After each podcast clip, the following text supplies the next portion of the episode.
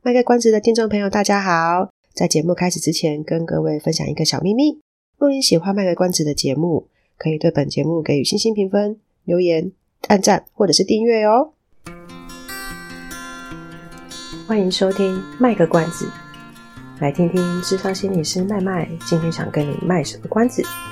陪你迈过人生关卡。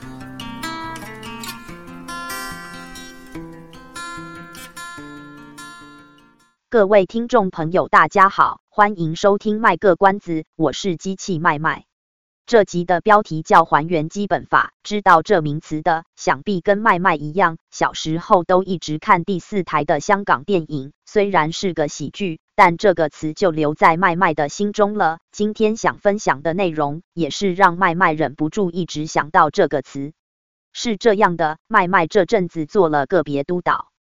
督导在心理咨商的领域有两个意思，一个是名词，就类似指导者的角色，这个不难理解，看着字就很好联想；另一个是动词，就是指导的意思。但我们的督导有几种方式，分别是个别督导、团体督导、同侪督导跟自我督导。个别督导就是自己找很资深、想学习的老师去讨论咨商工作的情况。团体督导就是一群人一起找同一个老师指导，然后由团体内的人轮流分享自己工作的情况。同侪督导就是找同行一起讨论。自我督导比较有点像是自我检视。通常我们会希望职业的心理师，要么有定期的个别或团体督导，要么有定期的心理咨商，这样比较能确保自己在做咨商工作的时候，没有被一些个人的状态影响。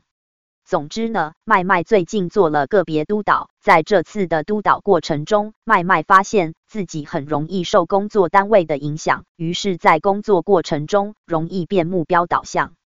不晓得会不会有人有疑惑，咨商不是要有目标吗？那往目标前进不好吗？其实麦麦想说的目标导向影响到我的工作状态，并不是个案想要的目标，而是工作单位想要的目标，或是我自己觉得社会可能会期待我这样的角色能达到的目标。举个简单的例子，个案的目标也许是不要难过就好，但社会对这个个案的期待目标可能是要变得快乐，而我常会觉得社会好像希望我要这么做，而忽略了个案的目标。这难度是在跟个案工作的过程中，要不断提醒自己，我在跟个案工作，不是在跟整个社会工作。所以，纵使提醒了自己，但心里还是摆脱不了那个自己带来的压力，因此内心不断的拉扯。这时候就会想到还原基本法。很多时候听到家长或老师说，个案跟我谈话之后，似乎状况好些了，我就会疑惑，我有做了什么吗？他们可能会说，因为孩子觉得被了解，有人陪伴，有人愿意听他们说话，又或是有时候跟个案谈话的时候，觉得整个历程好像哪里卡住了，不太对劲的时候，我就会提醒自己，还原基本法，觉得什么介入都做不了，好像没用的时候，就好好陪伴个案吧。当我这么想的时候，某些时刻会觉得那次的谈话感受上会比刻意想做一些介入时还来得好。过去几年这样提醒自己还蛮有效的，跟个案的工作很快就会回稳。想不到这次的拉扯，连提醒自己还原基本法都没有用，结果去督导完之后，结论还是回到基本操作，陪伴、倾听、反应才是最重要的。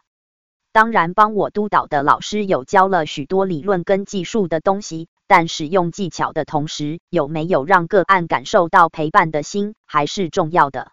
如果我没记错的话，大概是十二月底还一月初的时候听股癌吧。可能是听他的 podcast，有点担心是不是自己记错。总之就先当做是好了。有看股市的人应该都知道，二零二二年的台股很难预测，很难操作。他说这种时候其实就是回归基本面，好好的研究公司的财报。听到他那句的时候，我才从拉扯中稍微醒过来，内心大喊着：对啊，你的还原基本法列，怎么都忘了？但可能拉扯的有点久或有点凶了，要真的重新安定好自己的心，用最基本的态度来面对个案，需要比过去更大的努力。或许不止股市或咨商，很多事也都是这样吧。在觉得心烦意乱的时候，就把重点放在事情的本质或基础上，可能情况就会变得简单许多。现在我来试着想想，煮饭煮到不知道要煮什么菜的时候，就煮自己平常爱吃的菜，或煮了会开心的菜。工作上同时要进行的任务太多，不知道该怎样进行的时候，就先静下心来评估一下各个任务的紧急及重要程度。电器怎样都打不开，没办法使用的时候，就检查一下是不是插头没插或开关没打开。还原基本法除了是喜剧台词，也是生活上很好用的东西啊。这集短短的就先到这边了，欢迎听众朋友在卖个关子的 Podcast 或是脸书粉丝专业路上有个心理师留言分享你生活中使用还原基本法的经验。下集再见哦，拜拜。以上是我们这次的节目内容，谢谢您的收听。如果您喜欢我们的节目的话，欢迎订阅我们的节目，或是到粉丝专业路上有个心理师追踪暗赞。若您对节目有任何的想法，欢迎留言让我们知道。